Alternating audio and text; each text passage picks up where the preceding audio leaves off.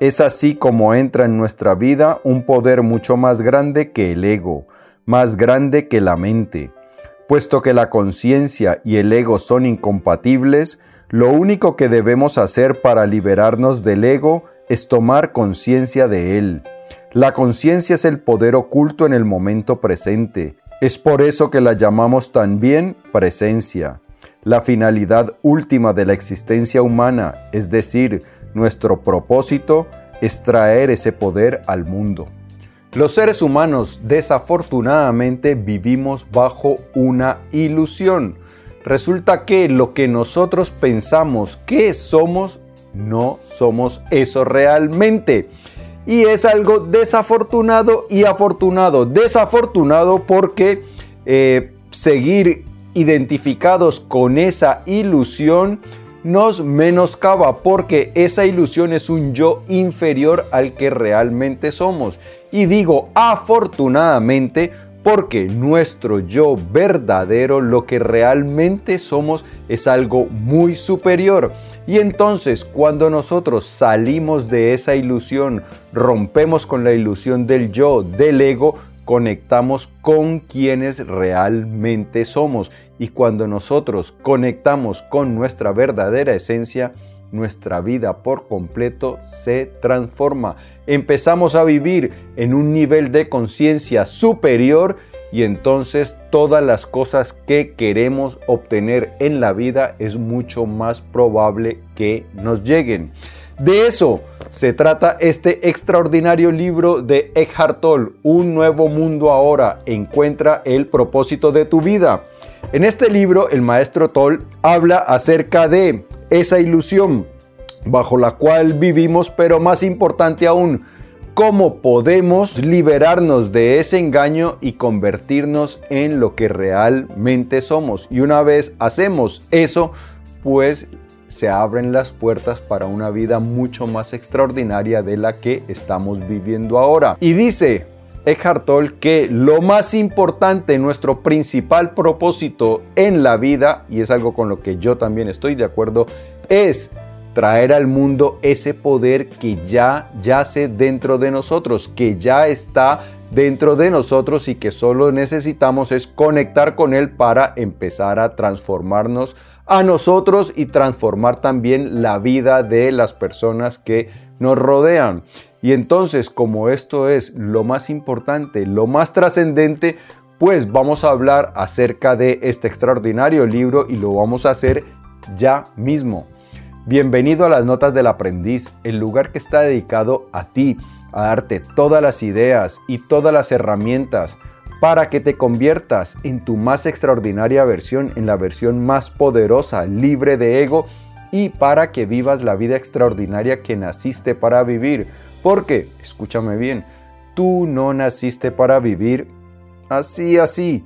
Tú naciste para brillar y ser feliz.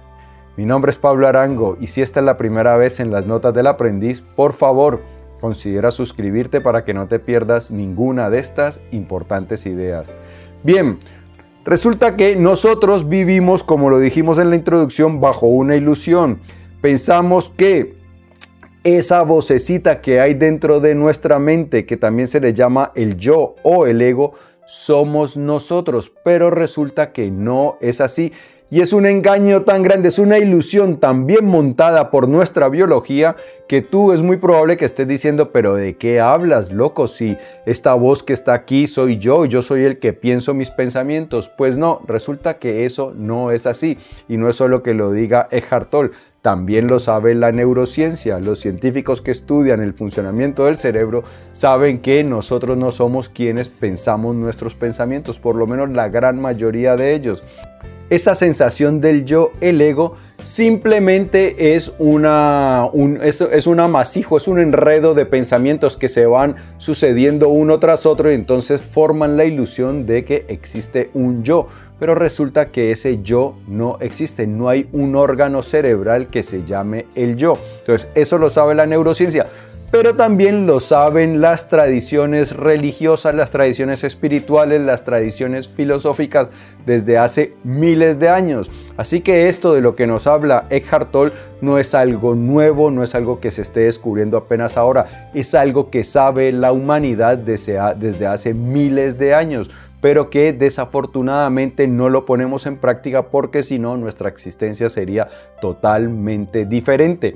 Entonces, esa vocecita que nosotros escuchamos en nuestra mente, tenemos la idea de que ese es eh, de que eso somos nosotros. Nosotros vamos por la vida con la ilusión, con la percepción de que dentro de, detrás de nuestra cara, nosotros habitamos detrás de nuestra cara, que dentro de nuestra cabeza va eh, como un minúsculo hombre que va relatando lo que va ocurriendo, pero realmente eso no es así.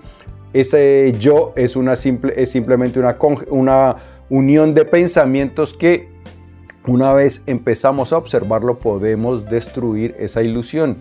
Y ahora bien, si nosotros no somos lo que crea los pensamientos, entonces ¿quiénes somos nosotros? El que los escucha. Resulta que, por un lado, se crean los pensamientos, pero el hecho de que tú puedas percibir esos pensamientos significa que hay algo en nuestra mente que percibe esos pensamientos. Pues bien, eso que percibe nuestros pensamientos, ese es nuestro verdadero yo. Y la neurociencia le llama conciencia. Pero en las tradiciones espirituales a esto le han llamado el alma, el espíritu, el daimon, la divinidad interior y no es de sorprender que tenga estos nombres porque nuestra, la naturaleza de nuestra conciencia es mucho más fuerte, creativa, amorosa que este ego. Entonces, mientras nosotros vivamos bajo la ilusión del ego, bajo la dictadura del ego, pues no estamos conectados plenamente con nuestra conciencia y entonces viviremos irremediablemente por debajo de nuestras posibilidades. ¿Por qué? Porque resulta que el ego, nos dice el maestro Toll, el ego, ¿cuál es la primera, la principal preocupación del ego? Lo que los demás piensen de mí casi todas las cosas que hacemos en la vida o una gran mayoría de las cosas que hacemos en la vida las hacemos con esos cálculos en mente. Esto que voy a hacer me va a hacer lucir mejor o peor delante de las otras gente. Esto que voy a decir me va a hacer lucir peor o mejor delante de la otra gente. Esto que voy a compartir por las redes sociales me va a hacer lucir mejor o peor de la, con la otra gente. Casi todo lo hacemos pensando en eso. Esa es la razón por la cual estamos obsesionados con nuestra imagen, porque pensamos que con una gran cantidad de ropa de mucha marca y variada y, y combinada de manera magistral, pues la gente nos va a considerar mejor y nos va a respetar más que si conducimos un vehículo de lujo, entonces la gente nos va a admirar más y nos va a apreciar más, que si tenemos un gran cargo, que si somos directores, gerentes, presidentes, la gente nos va a admirar y, respetar más que si tenemos mucho dinero, una gran casa, la gente nos va a admirar o respetar más, o que si somos muy listos, muy sabios, que si sabemos muchas cosas, la gente nos va a admirar o respetar más. Entonces, casi todas las cosas que hacemos las hacemos con, esa, con ese cálculo de agradar a las, a, las demás personas para que así nosotros gocemos de mayor respetabilidad y entonces nuestro ego esté mucho más tranquilo.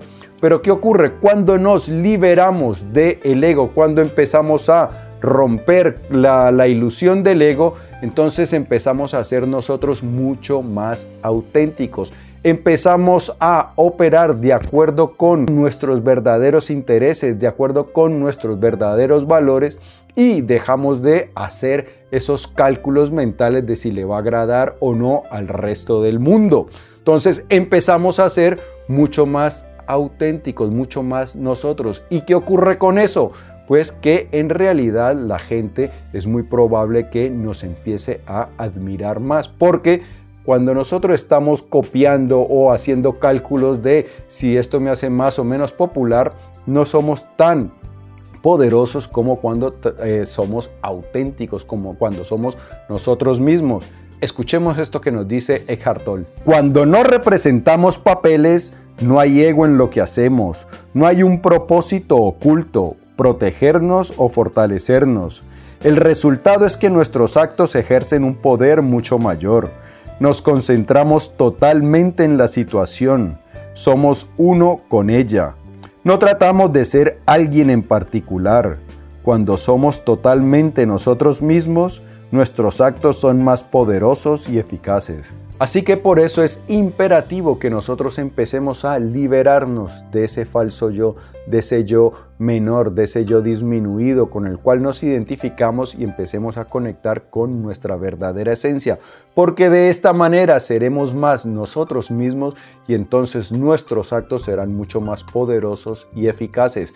Y hay otra cosa que también nos hace el ego. Resulta que el ego es el causante de la gran mayoría de nuestros sufrimientos, de nuestro estrés, de nuestras ansiedades. Vamos otra vez con Eckhart Tolle. No es posible ser desgraciado sin una historia de desdicha. La emoción en sí misma no es infelicidad, solo es infelicidad la emoción más una historia desdichada. Esto es algo que también sabe ya la ciencia moderna. Resulta que las emociones dependen de los pensamientos. Resulta que nosotros tenemos la idea, la falsa percepción de que las emociones suelen durar bastante tiempo, porque un enfado nos puede durar horas, días, semanas, incluso hay gente que dura enfadada años, o lo mismo las preocupaciones o la tristeza o el sentimiento de soledad. Pero resulta que sabe la ciencia que las emociones tienen una duración media de 90 segundos. Sí, es así, minuto y medio pero ¿qué es lo que ocurre? Resulta que si las emociones no las estamos alimentando con eh, pensamientos negativos, las emociones aparecen y desaparecen.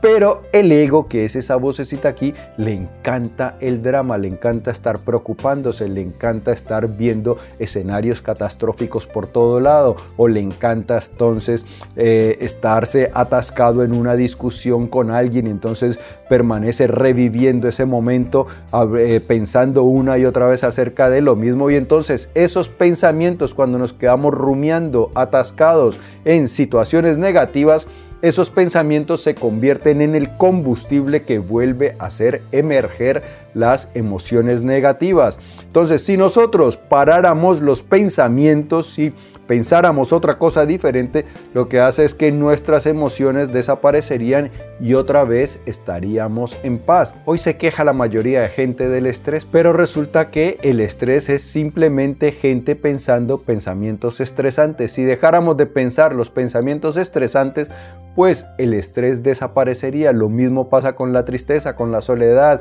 con todas esas emociones negativas, si dejáramos de alimentarlas con los pensamientos, esas emociones rápidamente desapareceríamos y lo que encontramos es que nuestra naturaleza, nuestra verdadera naturaleza es serena, alegre, entonces estaríamos la mayor parte del tiempo en un estado emocional positivo, óptimo, estaríamos dichosos. ¿Y qué pasa cuando nosotros estamos la mayor parte del tiempo en un estado emocional óptimo? Que todas las cosas nos quedan mejor hechas nuestras relaciones con nuestra pareja, con nuestros amigos, con nuestros compañeros de trabajo, con nuestros jefes, con nuestros hijos son más positivas, entonces esas relaciones se fortalecen. Y entonces puede ocurrir que cuando tengo mejores relaciones pues disfruto de mejores oportunidades porque mi jefe, mis compañeros, los clientes me brindan mejores oportunidades. O fortalezco las relaciones más íntimas con mi pareja, con mis padres, con mis amigos, con mis hijos porque si estoy de buen humor entonces esas relaciones se fortalecen y mi vida entonces se ve llena de amor y cariño. Entonces por eso es importantísimo que nos liberemos de eh, la tiranía del ego porque toda nuestra vida se empieza a transformar. ¿Y cuál es entonces el propósito de nuestra vida? Pues lo dijimos al principio conectar con esa fuente de poder que es nuestro verdadero yo. Porque cuando nosotros conectamos con esa fuente de poder, pues todo lo que hacemos lo hacemos mucho mejor. Esto es algo que también sabe la neurociencia moderna. A ese estado de conexión con nuestro verdadero yo le llaman fluir.